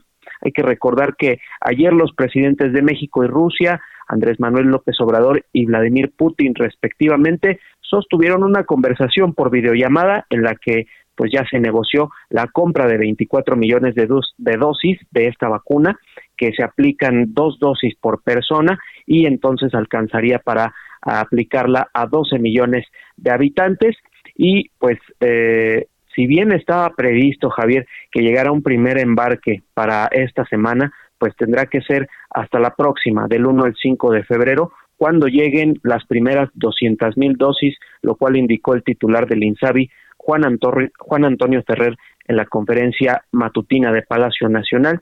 Y finalmente quiero comentarte que debido a esta discusión sobre si, si se aprueba o no la vacuna rusa, pues el subsecretario López Gatel ha dicho que eh, ya se incluyeron los datos referentes a los resultados de los ensayos de fase 3, esta fase 3 que ya es una, eh, un análisis masivo en miles de personas para ver la eficacia y seguridad de esta vacuna. Así que continúa el análisis para ver si se autoriza o no esta vacuna en México. Hoy me da la impresión, Gerardo, que hoy se corrió ahí la especie de que ya había sido aprobada, ¿verdad? Así es, circularon algunas eh, versiones de que la COFEPRIS había dado luz verde para el uso de emergencia de la vacuna. Sin embargo, pues eh, con el paso de los minutos consultamos a las autoridades de la Secretaría de Salud, quienes indicaron que por ahora todavía continúa este análisis. Y pero bueno, pues por las fechas que se están planeando de que llegue la próxima semana el, el primer embarque, pues no sería extraño que esta misma semana, de aquí al viernes probablemente, pudiera verse esa aprobación. Estaría buenísimo. Bueno, sale, muchas gracias y buenas tardes, Gerardo. Buenas tardes. Fíjese que ayer hablando con el doctor Alejandro Macías, eh, allá hasta León, Guanajuato, nos decía algo que, que me llamó la atención. Le digo, le decía, oye doctor, pero no han aprobado la Sputnik, no la han aprobado. Y dice, sí está en fase 2, efectivamente, dice, pero es muy importante ver que con lo que ya tiene, tiene un alto nivel de efectividad, que eso es una muy buena noticia, ¿no? Incluso llegó a hablar de un 60-70%. Dice, lo que pasa es que la fase 3 es fundamental para la aprobación. Yo, y, oiga, y COFEPRIS no es cualquier cosa, ¿eh? COFEPRIS hace muy bien su trabajo, es un organismo autónomo y no hay ahí ni López Gateles, ni presidentes, ni nadie que estén diciendo apúrele rápido, apúrele. No, son órganos autónomos y tienen una responsabilidad altísima, altísimamente profesional, profesionalizado el órgano autónomo. Este, entonces, lo que le quiero decir es que lo que puede pasar es que pues esté metiendo el acelerador al máximo eh, Cofepris en este momento y que a lo mejor pues con todo lo ideal sería que tuviéramos las vacunas ya ya, pero no podemos tenerlas ya ya si no están sirviendo. Entonces creo que de aquí al viernes existen posibilidades sumamente interesantes para eh, para poder eh, para poder tener en el proceso una aprobación. Entonces una aprobación de la fase 3 nos coloca en una situación verdaderamente favorable, ¿eh? muy favorable, ojalá así sea. Bueno, vámonos a las 17 con 11 en hora del centro. Solórzano, el referente informativo. Oiga, el, el, por cierto, el de la compra de los gobiernos estatales y el sector privado de las este, vacunas, pues la verdad que era un engaño con la verdad. Porque claro que sí se puede. Pero el asunto está en que para entrarle será hasta el año 2022, quizá diciembre de este año cuando puedan empezar a comprarlo. ¿eh? Así que no nos vayamos con la finta. Bueno, le quiero agradecer a la diputada Adriana Dávila del Partido Acción Nacional que esté con usted y con nosotros. Querida Adriana, ¿cómo has estado? Buenas tardes. Hola, estimado Javier, es un gusto como siempre hablar contigo, con tu auditorio. Me da un enorme gusto que me des un espacio contigo. Oye, es este un gusto. Me estaba esperando, como puedes imaginar, diputada, me estaba esperando. A ver, vamos a hacer una cosa. Yo creo que este es un tema mucho más delicado del que aparece como si fuera un dime y direte. Yo creo que tiene una mucho más profundidad. Y yo debo decir que conozco parte de tu de tu acción política y este sé que te metes en líos, pero me quiero referir a buenos líos, ¿no? No, no, no, lo, no lo, digo peyorativamente. A ver, déjame ¿Qué fue lo que pasó? Para ir como en el ABC, ¿qué fue lo que pasó, Adriana? Mira, en año pasado, en octubre del año pasado, el diputado Gerardo Fernández Noroña, del 2019, perdón, eh, el, el, diputado fue al Congreso del Estado de Tlaxcala e hizo una serie de expresiones que, como bien lo dices tú, no es un asunto de dimes y diretes, no es menor, no es solo el tema que se ha querido ver de las palabras altisonantes que usó, que ya de por sí son violencia, sino el fondo del tema es mucho más porque tiene que ver con una acusación que hace respecto de mi trabajo en materia de trata de personas. Y qué bueno que puedo hablar contigo hoy porque justamente tú has sido testigo, Javier, y fuiste testigo en los seis años que fui senadora, que junto con la diputada, ahora también, eh, Lucero Saldaña, en ese tiempo senadora, y con la senadora Angélica de la Peña, de PRI, del PRD, hicimos un trabajo muy importante, reconocido incluso por el, Departamento de Estado de Estados Unidos sobre trata de personas. Presentamos una iniciativa que generó mucha polémica y que eh, evidenció algunos negocios que había de supuestas activistas o una supuesta activista que hizo con esto pues un tema de negocio y eh, eh, quería a toda costa que la ley no se cambiara. Eso me trajo a mí en mi carrera política pues una serie de cosas muy duras porque cuando fui candidata a gobernador en el 2016 ese tema lo usaron para lastimarme, para disminuir mi participación y para cometer una serie de atropellos y evidentemente de calumnias y mentiras que afectaron enormemente mi vida y mi familia y que la verdad es que yo estoy muy agradecida porque independientemente de eso, pues he poco a poco ido demostrando que lo que se ha venido diciendo pues no solo ha sido mentira, sino que he sido la única legisladora en el estado que ha hablado y abordado el tema en un Estado que ha sido estigmatizado enormemente en la materia. O sea, el fondo de la violencia política no solo son las expresiones de, Fernández Noroña, sino la acusación que, de la que se me quiere hacer eh, parte y que constituye una calumnia, una infamia y que, y que ha sido usado de manera políticamente y electoralmente por eh, personas sin escrúpulos que no se han ocupado de, entender, de atender un tema tan importante como es la trata de personas. Justo por eso, Javier, justo por, por todo lo que me tocó vivir en 2016 y que marcó mi vida y la de mis hijas, a mi familia, eh, que, fue difícil los ataques que recibimos, eh, yo, y yo no quise normalizarlo. Y también debo decirte, me sigue indignando. Eh, a veces me pregunto por qué me sigue indignando. Y mi respuesta, y te la quiero compartir, es que el día que me deje de indignar, entonces me convertiré en uno de ellos. Y eso es lo que yo no quiero quiero darle eh, respuesta a lo que mi trabajo ha, sido y porque el sentido del por qué entré a la política. Y tomé la decisión justo por eso de usar los instrumentos jurídicos que nos hemos venido dando y que afortunadamente en el año 2020 eh, se aprobó la iniciativa en materia de violencia política en razón de género y por fin pude usar un instrumento que nos costó otros seis años, porque la impulsora de esta iniciativa fue Lucero Saldaña como senadora, junto con tu servidor y junto con Angélica La Peña, igual y Vive Gastelum, y, se aprueba hasta ahora que somos diputadas. Y entonces ese instrumento es el que yo uso para acudir a las instituciones y que eso permita que poco a poco se radique la violencia y que el nivel de la política pueda mejorar eh, en este país hoy tan polarizado, en donde lo que ha predominado pues es la ofensa y no el argumento político, técnico y jurídico. Bueno, y entonces ese es el antecedente. Y se vino, se vino esta declaración. Así es. ¿Y eh, cuál fue tu primera reacción ante esta declaración? Eh? Denunciarlo primero, lo hice en la Cámara de Diputados. Eh, evidentemente lo tomaron como muy banal. es, más, debo comentar que, te iba a preguntar, ¿cómo lo tomaron? Sí, mira, mis compañeros y mis compañeras, algunos, no todos, por supuesto, había mucha indignación en muchas, especialmente en las mujeres, pero algunos, algunos compañeros, eh, debo decirte, decían, Adriana, no hagas nada, o sea, pues así es parte de esto, pues es Gerardo Fernández Noroña, o sea, ve el nivel, no, no, no déjalo, lo mejor es ignorarlo porque eh, es engrandecerlo, porque, en fin, una serie de comentarios de ese tipo, que lo que a mí me dio como mensaje, Javier, es justamente que hemos normalizado tanto eso que no vemos la gravedad. En mi caso, que soy una, una servidora pública que me conoces y que sabes que me defiendo con uñas y dientes, que soy alguien que lucha por lo que piensa, por lo que cree, eh, yo puedo defenderme, pero, pero hay quienes han dejado pasar esas pequeñas cosas que se normalizan y han perdido después la vida. ¿sabes?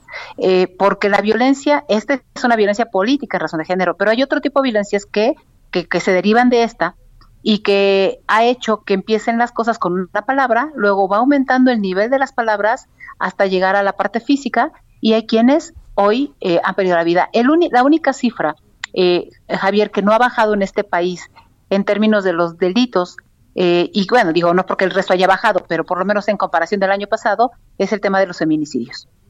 Por cierto, yo presenté iniciativas, las dos las tengo presentadas en la Cámara de Diputados y no se han discutido. Y entonces nos vamos a lo que pareciera ser un pleito de dos políticos que están peleando algo banal.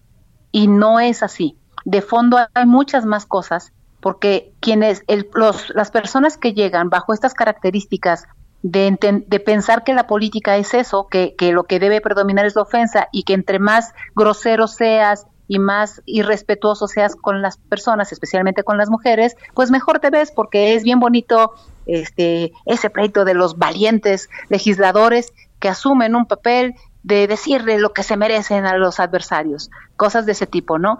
Eh, y yo creo que eso nos tiene hoy, pues lamentablemente con 150 mil muertos eh, de esta pandemia, porque minimizamos todo, porque no hemos sido capaces de, en un parlamento que eh, tuvo, llegó con gran respaldo ciudadano, de entender que la prioridad ahorita son resolver los problemas de los mexicanos y las mexicanas, entre ellos la trata de personas, pero también los eh, efectos colaterales que tenemos de esta pandemia, la salud, la economía, la seguridad. Y eso a mí me parece que debería ser lo importante. Y, y cuando uno termina analizando, pues no. Pues yo sí hice mis denuncias, tanto en el Comité de Ética de la Cámara de Diputados, que ya me aceptó un año después, luego de la resolución del Instituto Nacional Electoral, al que fue donde primero denuncié, y luego ante el Tribunal Electoral del Poder Judicial de la Federación por la impugnación que hace Gerardo Fernández Noroña, donde lo obliga la sentencia no solo a pedirme una disculpa, que es lo primero que, que hace ayer, pero previo seguía con, con una serie de descalificaciones en dos videos anteriores, incluso su carta tiene una serie de aseveraciones que denotan un enorme desconocimiento del tema que del mismo que me acusa y eh, y tiene que cumplir algunas otras cosas, como eh, ellas acudir evidentemente a la Comisión Nacional de los Derechos Humanos a tomar cursos sobre perspectiva de género y sobre nuevas masculinidades, que eso es importante que lo entendamos, porque no hay que normalizar la violencia. Y para él es un tema normal, natural, dice él, es un tema coloquial, así hablamos todos en nuestras casas pues yo no sé en qué casa viva él, pero en la casa de la mayor parte de las mexicanas y los mexicanos hemos intentado eh, hablarnos con un lenguaje mucho más claro, con respeto y aprender a debatir. Y eso es lo que yo quiero hacer. Ese tipo de personajes que llegan a la política destruyen la política pública. Oye, Adriana, eh, diputada, ¿qué tan satisfecha te quedas con la respuesta que te doy una interpretación? Me parece que, que se quedó en un momento en donde no le quedaba de otra y salvó un poco el futuro inmediato como legislador y con sus seguramente aspiraciones, eh, dando la respuesta que dio. ¿Con, con qué ¿Con qué te quedas así en ese sentido?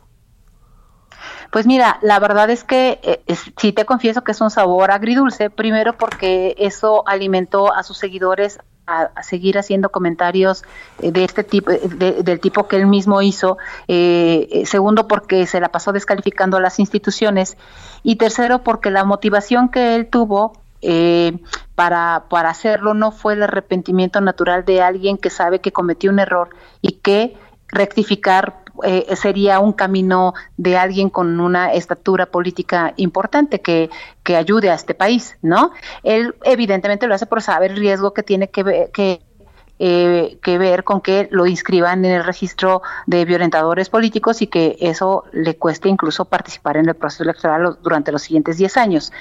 Sin embargo, también debo decirte que em, independientemente de esas motivaciones, para nosotras es un paso porque es la primer, el primer precedente que se sienta ante el Tribunal Electoral, ante el Instituto Nacional Electoral, para que las mujeres que son víctimas de violencia política de género eh, no tengan miedo de denunciar y no minimicemos este tipo de expresiones que terminan eh, llevando a los cargos públicos a personajes que, insisto, no solo eh, destruyen y demeritan la política, sino destruyen la política pública, porque ese es el reflejo de que hoy tengamos disminuido el presupuesto en materia de género, que se desaparezcan las unidades de género, que tengamos desaparecidas las estancias infantiles, que las mujeres del campo no puedan tener los apoyos que tienen, que eh, nuestros derechos en las instituciones que podíamos defendernos se hayan mermado, un Instituto Nacional de las Mujeres que se construyó desde la pluralidad esté desaparecido. Esas son las consecuencias.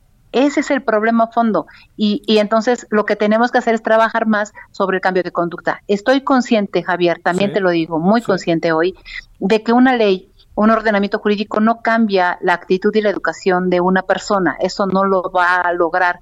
Pero sí son pasos importantes que nos permiten demostrar varias cosas y que esto eh, lo demostró. Primero, que si las mujeres nos unimos para apoyarnos, como yo tuve la oportunidad de que mujeres se unieran a esta causa, eh, una abogada, Joana Torres, que sin un, cobrar un solo peso por la denuncia, estuvo presente, mi secretaria de Promoción Política de la Mujer, que estuvo presente, el colectivo 50 más 1 y muchas periodistas, entre ellas Lourdes Mendoza, que estuvieron presentes desde la primera vez, eh, evidenciando no solo el acto, sino mi trayectoria porque lamentablemente ante esto mi propia trayectoria también se ve minimizada, porque pareciera ser que lo único que yo he hecho es defenderme de Noroña a lo largo de 24 años. y no es así, Javier. Adriana, te mando un gran saludo y el agradecimiento que estuviste con nosotros. Al contrario, Javier, la agradecida soy yo, porque si alguien puede dar testimonio del trabajo en materia de trata de personas, eres tú que además fuiste un gran impulsor y apoyador en el Senado de la República. Muchísimas gracias. Te mando un gran abrazo y ojalá podamos dar un paso adelante después de esto. Gracias. Gracias, Javier, a ti. Gracias. Bueno, le cuento antes de ir a la pausa que Estados Unidos, a través de la jueza Lauren Fleischer Lewis del Tribunal de Primera Instancia de la Corte Federal del Distrito Sur de Florida, ordenó la extradición del exgobernador de Chihuahua, César Duarte, a México. Deberá ser devuelto o regresado, como usted quiera, a nuestro país en un periodo de 40 a 60 días. Eh, sería trasladado inmediato a Chihuahua, Ahí se le abrió el proceso, hay 20 órdenes de aprehensión y la decisión fue tomada con base en las pruebas presentadas por la Fiscalía de Estados Unidos en representación del gobierno mexicano. El referente informativo regresa luego de una pausa. Estamos de regreso con el referente informativo.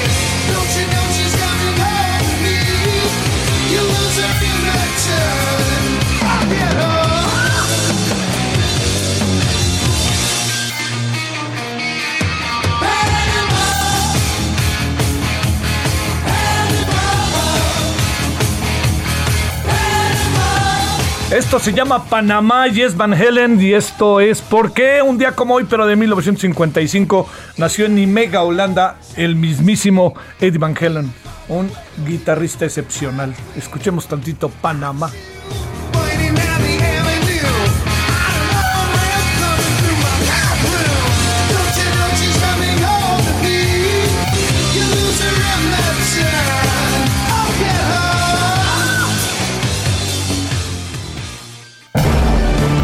Solórzano, el referente informativo.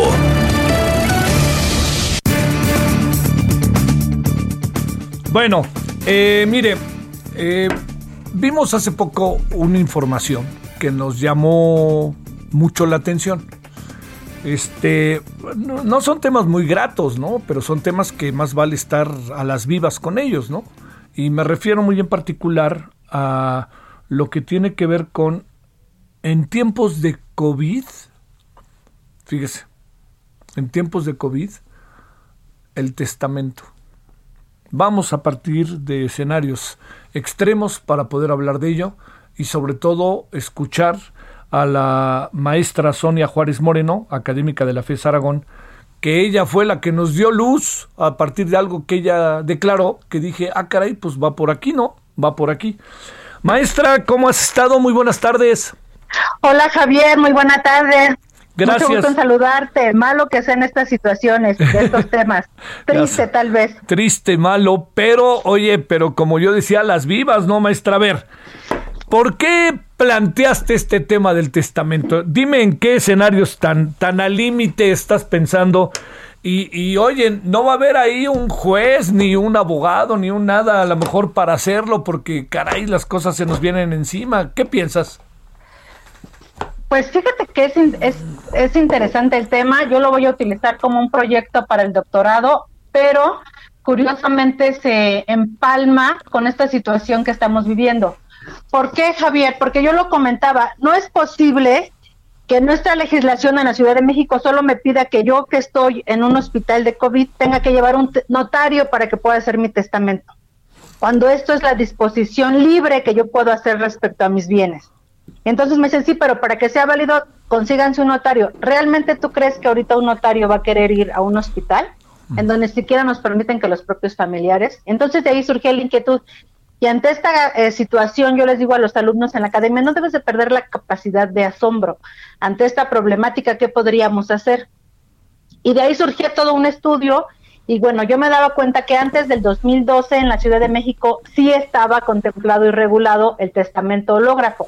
Para la gente que no conocemos o no sabemos de derecho, el testamento hológrafo es aquel que se hace de puño y letra. Sí. Y entonces te decían, a ver, en ese momento una urgencia, pues no tienes, ¿qué tienes? Una hoja, traes una hoja, dos testigos o dos personas, a veces ni era necesario y bueno, deja tu disposición testamentaria. Pero ante esta situación que estamos viviendo, que ni siquiera lo máximo que hemos escuchado es que una enfermera se acerca a Sonia como paciente y dice, ¿quieres hablarle a tu familiar? ¿Quieres despedirte? ¿Quieres decirle unas palabras? Y entonces yo digo, ¿por qué no en ese momento yo disponer de mis bienes?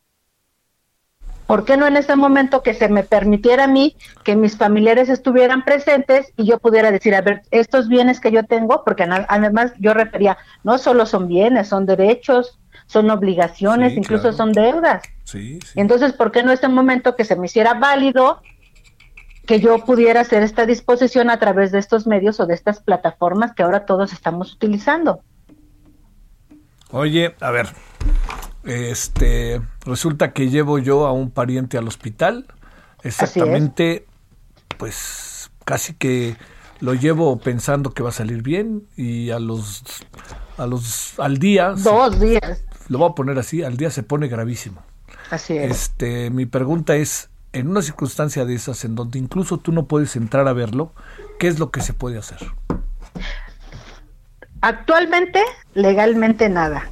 Javier, triste porque no tenemos, como siempre, la problemática social rebasa la cuestión legal y la cuestión que existe vigente en cuanto a derecho. Por eso yo propongo que, porque no se me permitiera en ese momento que yo ya estoy a punto de morir, Sí. que se me permitiera dejar mi testamento, que a ver, me permitieran hablar con un familiar vía plataforma Zoom, Meet, la que tú quieras, y entonces decir, este, WhatsApp, la que tú quieras, y entonces en ese momento decir, quiero dejar mi testamento. Quiero dejar la disposición, quiero que mi hijo herede esto, quiero, eh, a ver familia, les recuerdo que también debo esta cantidad de dinero, les recuerdo que también tengo estas deudas que pagar, les recuerdo que también tengo esta cuenta en el banco, les recuerdo, o sea, que en ese momento tú puedas. ¿Por qué? Porque sí se ha presentado esta situación. O sea, mucha gente dice, ya no nos dejaron verlo, ya no nos despedimos, ya no supimos qué va a ocurrir con sus cosas, qué quería hacer con sus cosas, con sus bienes, con sus vehículos, los que mayor, ¿no? Con su vehículo, Sí, sí, sí. no sé. Entonces, es triste, pero no por la situación de que sea triste, entonces nos vamos a quedar como con una venda y dejarlo ahí, que vaya ocurriendo. Entonces, hay que enfrentar también esta situación. ¿Qué ocurre? ¿Cómo se puede dar una respuesta? ¿Cómo se puede dar solución? Bueno, esta es una muy buena opción que se nos permita, ya sea de puño y letra o a través de una plataforma, permitirnos siempre y cuando estemos en condiciones de dejar nuestra disposición testamentaria. Finalmente, eso es el testamento. Es un acto personalísimo eh, libre, yo no puedo tener ninguna, eh, estar eh, coaccionada, violentada, amenazada, pues en ese momento estoy sola, eh, en una cama de hospital, postrada incluso, y, y que yo pudiera decidir ¿Qué voy a van hacer? Claro. Es correcto. Sí, sí, sí, claro. Este, ¿qué sabes en la práctica concreta de las cosas, eh, maestra, que está pasando? Se están muriendo la gente intestada. Esto es sin dejar disposición testamentaria.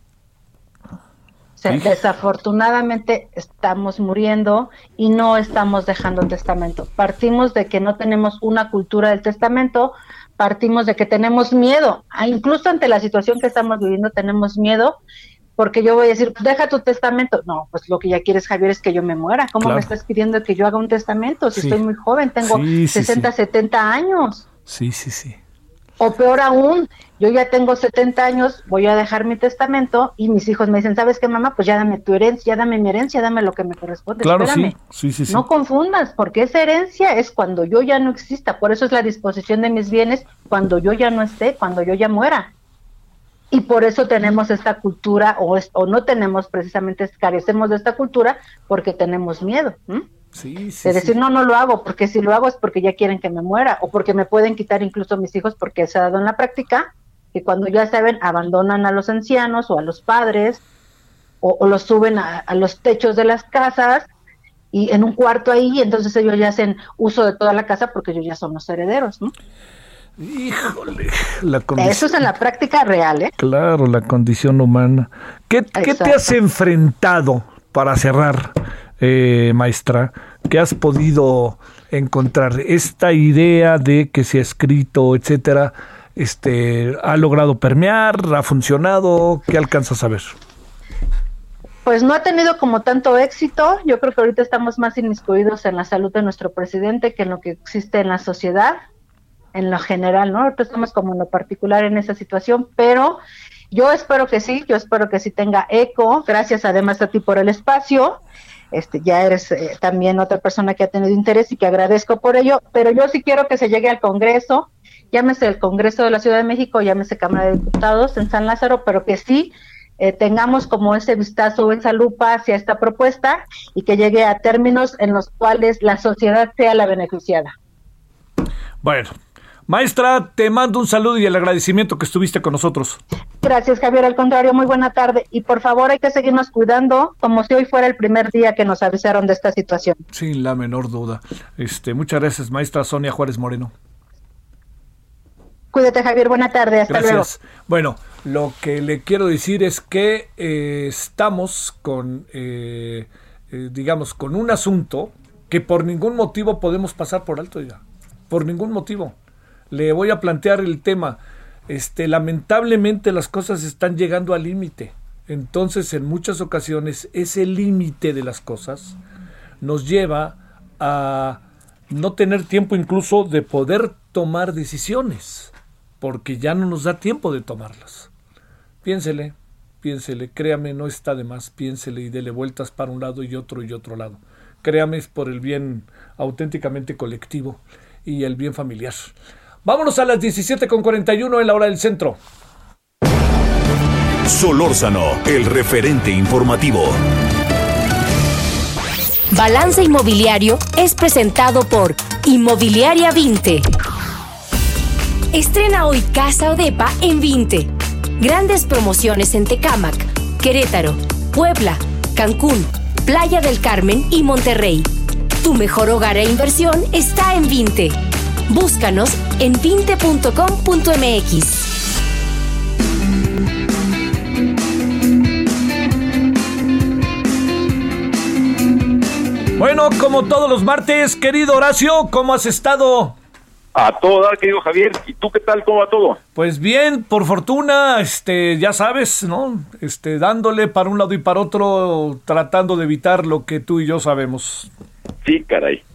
Sí, caray. Sí, no, Pero bueno difícil. hasta, Bueno. hasta ahora hay que seguirnos cuidando y hay que, hay que estar muy atentos porque esto está muy feo. Pero bueno, te quería comentar de un tema de que ya que estamos que estamos hablando de que de, de que hay situaciones incómodas, yo me imagino que para los jóvenes pensar en la posibilidad de lo que van a, tener que hacer llegado el momento de obtener una casa, ha de ser terrible, ¿no? Con los precios de la ciudad, imagínate lo que puede estar pensando un joven que gane, no sé, 15, 20 mil pesos, que es un buen sueldo para lo que se gana en el país, para el promedio nacional, pensar lo que podrá rentar o comprar con ese dinero para vivir en la ciudad. Dificilísimo, ¿no? Sí, óyeme, pues luego, luego por delante, ¿no?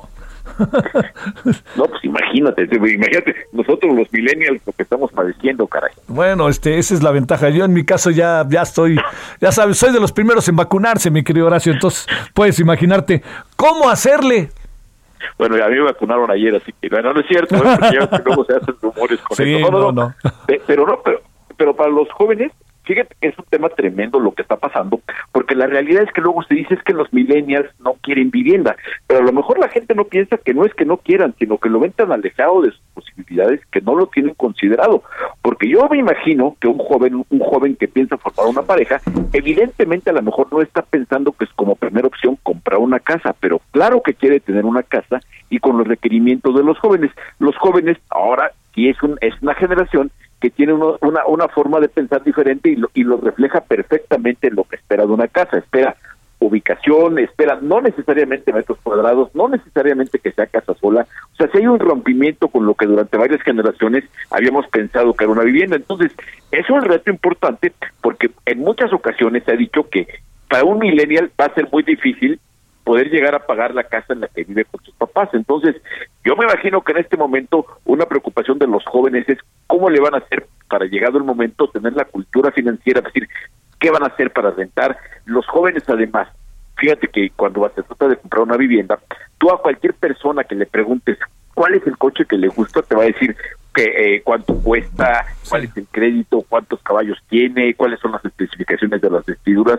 Y cuando se trata de una vivienda, que es algo más importante, la gente no sabemos lo que hay que tener para tener derecho, a tener derecho a un crédito, para tener el enganche. En fin, hay mucha ignorancia y eso le pega muy duro, particularmente a los jóvenes. ¿Qué hacer, mi querido Horacio? Pues, ¿qué hacer? Yo diría para los jóvenes es establecer un plan de vida, decir, a ver, la vivienda te tiene que permitir a esta altura del partido movilidad. No te claves, no compren casa inmediatamente, no se compliquen, no se estresen con eso. A mí me parece que lo que tienen que hacer es un plan de ahorro donde diga, a ver, la, la, vida profesional implica que lo más seguro, lo más adecuado es que empiecen rentando para que después vayan teniendo la capacidad de ir ahorrando para llegado el momento tener la capacidad de tener reunido el enganche, los gastos de escrituración y en ese momento poder elegir una casa, porque si bien es cierto que un joven, un millennial, no quiere una casa por lo que significa como un gasto, la realidad es que ve el valor utilitario de la casa, pero va a llegar el momento en que tenga que pensar en un destino de inversión, en una forma de crear patrimonio, y llegado ese caso, no hay mejor opción, no hay otra opción que la vivienda. La vivienda e inevitablemente va a acabar siendo eh, el destino de muchos jóvenes que lo ven como algo lejano e incluso como algo no deseado. Sin embargo, es un vehículo que les va a permitir tener acceso a un ahorro que de otra forma seguramente no tendría. Ahora, este, lo que pensamos en otro tiempo y lo que se piensa ahora respecto a lo que puede ser tener un departamento, por pequeño que sea, pero propio, ah, cómo se siente bonito, ¿no? No, hombre, pues yo creo que es importante, yo creo que es el tipo de satisfacciones. Imagínate en este momento que estamos encerrados, lo que hemos valorado todos o, o, sufrido, la casa que tenemos, ¿no? Yo creo que en especial los que tienen, los que tienen la ventaja, la, la, la, fortuna de tener una casa propia, imagino que lo están valorando mucho porque se están dando cuenta de lo que significa de que además de tener su patrimonio, además de tener donde vivir, pues tienen una protección, tienen un lugar que les quede identidad, tienes muchas cosas. Entonces, sí me parece que en el plan de finanzas personales habría que plantearte como una meta muy, muy importante el qué va a pasar con tu decisión de casa, que tiene que ver con muchas cosas. Según tu tipo de trabajo, te vas a estar moviendo de ciudades, quieres estudiar en otros lugares, qué es lo que quieres hacer. Sin embargo, va a llegar el momento en que cuando quieras crear un patrimonio, tener una forma de, de materializar un ahorro de una forma adecuada, la vivienda va a acabar siendo la única opción. Eso va a acabar siendo. Horacio, te mando un gran saludo y un muy buen martes y buena semana. Abrazo, querido Javier. ¿A quién le vas para el Super Bowl? Eh, le voy a los jefes de Kansas City, ¿tú? No, igual, ahí, estamos, ahí vamos. Ahí vamos igual. Pero es que ya me, enter, ya me enteraste que le vas a la América y eso me inquieta. No, no te inquietes, no te inquietes. es, fue, fue, un pecadillo de juventud, pero ya, ya, ya, ya, lo iremos superando. No, no, no. Ahora que también tiene su chiste irle al Guadalajara, ¿eh? No creas que es cualquier cosa.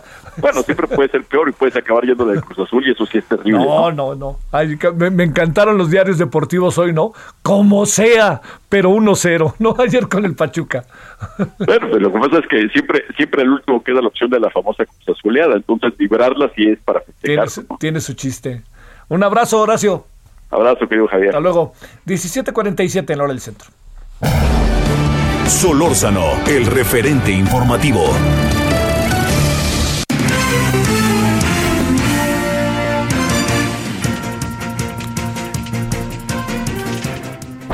Balance Inmobiliario fue presentado por Inmobiliaria 20.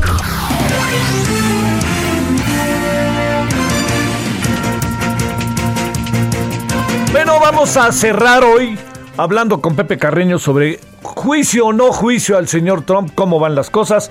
Querido Pepe, te saludo con gusto, ¿cómo has estado? Javier, muy, bien, muchísimas gracias y el gusto es mío. Eh, ¿Qué pasa? ¿No se va a hacer? Si se va a hacer, ¿qué supones en el juicio a Donald Trump? Mira, vamos a ver, como juicio, sí, va a hacerse el día 8 de, febrero, a partir del 8 de febrero, pero uh, pues... Uh, de acuerdo con los reportes que están llegando, de acuerdo con la información que está saliendo del Congreso, pues va a ser un juicio que de entrada no va a tener objeto. Lo más probable es que termine sin, sin una condena al señor Trump por varias razones. Número uno, evidentemente, eh, hoy el, el Senado reveló, el Senado votó 50 a 45 en, en contra, en, en contra, en favor de una moción para eh, para declarar este el juicio a, nulo de entrada. Pero esto revela que 45 republicanos, todos los votantes que en contra fueron republicanos, no están de acuerdo con la idea de que Trump sea, por un lado, ah, impugnado, alegan de entrada que ya está fuera de la presidencia, entonces no tiene mayor objeto. Y segundo, pues eh, en términos reales, que no va a haber una condena de acuerdo con Rand Paul, que es un senador republicano que presentó la moción originalmente, pues simple y llanamente esto quiere decir que el juicio está muerto de entrada. Mm. él dice que no se trata más que de un ejercicio partisano diseñado para dividir más al país y la, impugnación de un expresidente, un ciudadano privado, es la antítesis de unidad. El, el hecho real es que se necesitan por lo menos 67 eh, senadores para pues, llevar a cabo la impugnación como tal y no tienen 17 republicanos, la, parte acusadora no tiene 17 republicanos para llegar al para, para la condena. ¿Van a llegar al juicio? Sí, ya está determinado. Ahora, lo que produzca ese juicio, pues va a ser prácticamente una exoneración del señor Trump.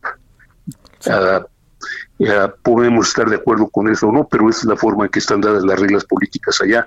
Y de alguna manera Trump demuestra, por un lado, que tiene una fuerza muy grande en el Partido Republicano. Los republicanos tienen, pues vamos a decir, muchas reservas en cuanto a la posibilidad de castigar a uno de los suyos, y menos a uno que los ha amenazado incluso con formar un partido aparte de los republicanos y llevarse por lo menos a 30 o 40% de los que votaron por él. Oye, no se ve por dónde, ¿verdad? No, vamos, ahorita no se ve por dónde, tendría que pasar algo, algo extraordinario y no lo veo con toda franqueza, porque otra vez, pues los Estados Unidos están profundamente divididos y los republicanos no tienen ninguna confianza, ninguna fe y ningún interés en cooperar con los demócratas en este caso. Eh, ¿Les conviene a los demócratas quedarse ahí? pues ah, yo creo que ya están empeñados, van a tratar de llegar, de exhibir al señor Trump por todos los recursos, los medios posibles, acusarlo, pero la realidad es que muchos republicanos, la mayoría de ellos, están en este caso del lado de Trump. Sí, ¿no? Ahora, este, también hay algo, ¿convendrá quedarse en eso? Pues eh, esa es una pregunta, ¿verdad? Es una gran pregunta política, porque, porque por un lado ciertamente los demócratas están eh, complaciendo a sus, a, sus partidarios. La mayoría de los estadounidenses, 52, 53%, abominan al señor Trump o, simplemente lo, rechazan, pero los republicanos eh, gran parte de ellos están totalmente en su favor. Así que yo creo que lo que vamos a ver va a ser una, si no una exoneración completa, si va a ser un movimiento inútil a, reserva de lo que pudiera ocurrir entre hoy y el 8 de febrero. ¿Le va a pesar al señor Biden? Eh, probablemente, probablemente porque evidentemente el, eh, necesita de la ayuda de los republicanos en algunas cosas, aunque tiene, aunque tiene el Congreso a su lado, 51 votos a 50 en el Senado, 220 a 209, algo así, en la Cámara de Diputados, pues eh, hay toda una serie de emociones por las cuales va a tener que tratar de negociar con los republicanos y eso pues no va a ser fácil. Yo creo que eh, lo más probable es que vamos a verlo gobernando por decreto por orden, por lo que ellos llaman orden administrativa, es un consejo que le han dado los demócratas y es probablemente lo que vamos a ver, no, no, no en base de aprobación de leyes, sino aprobación de, sino por decretos, a menos que tenga que negociar y moderar mucho sus propias propuestas. Sí, sí, sí. Este, no, pues sí, no, no, hay, no hay idiota, pero sí, sí pudiera ser, no lo digo peyorativamente, pero una pérdida de tiempo, ¿eh? Pues sí, sí, desde nuestro, desde un punto de vista Visto desde fuera, Visto desde fuera, sí, absolutamente una pérdida de tiempo. Desde adentro, pues consolida posiciones en cierta forma. Consolida las posiciones de los demócratas, consolida la posición de, de quienes están en contra del señor Trump, pero también en alguna medida solidifica a Trump como, pues si no el dueño absoluto, sí como un factor de poder muy, muy importante en el Partido Republicano y por tanto en los Estados Unidos. Bueno, te mando un abrazo, José, y muchas gracias que estuviste con nosotros. Muchísimas gracias, Javier. Bueno, gracias. Oiga, estamos eh, por irnos. A ver, hoy en la noche vamos a entrarle a lo que sucedió el fin de semana en Tamaulipas, casi frontera con Nuevo León. Vamos a hablar con la Comisión de Derechos Humanos de la ONU en México. Vamos a hablar con familiares de personas que se presume pudieran estar entre las, eh, las personas que fueron asesinadas, calcinadas. Eh, y vamos a hablar del tema de derechos humanos en función de todo esto. ¿No de repente le parece una cosa terrible que pase el tiempo y tengamos como los mismos escenarios? Es, San Fernando, ahí murieron 72 personas. Es verdaderamente una situación que, que llega al límite, ¿no? Diría yo, que llega al límite. Señor, bienvenido. En verdad que se lo digo. Es que tuvimos una persona que estuvo medio mal y ya está aquí otra vez entre nosotros, gustosamente. Bueno, pues ya le contaré al rato. 21 horas en la hora del centro estaremos en Heraldo Televisión. Ya nos vemos al rato, ¿no? Tenga buena tarde, lo que falta de ella. Y ahí escucha Van Halen un poquito más. Van Halen, perdón.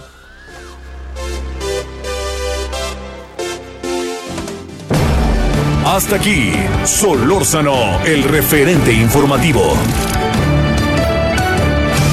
Heraldo Radio, la HCL se comparte, se ve y ahora también se escucha. When you make decisions for your company, you look for the no-brainers. And if you have a lot of mailing to do, stamps.com is the ultimate no-brainer. It streamlines your processes to make your business more efficient, which makes you less busy. Mail checks, invoices, legal documents, and everything you need to keep your business running with stamps.com. Seamlessly connect with every major marketplace and shopping cart Schedule package pickups and see your cheapest and fastest shipping options from different carriers with rates up to 89% off USPS and UPS rates. And with the Stamps.com mobile app, you can take care of mailing and shipping wherever you are. Make the same no-brainer decision as over 1 million other businesses with Stamps.com. Sign up with code PROGRAM for a four-week trial, plus free postage and a free digital scale. No long-term commitments or contracts. That's stamps.com. Code program.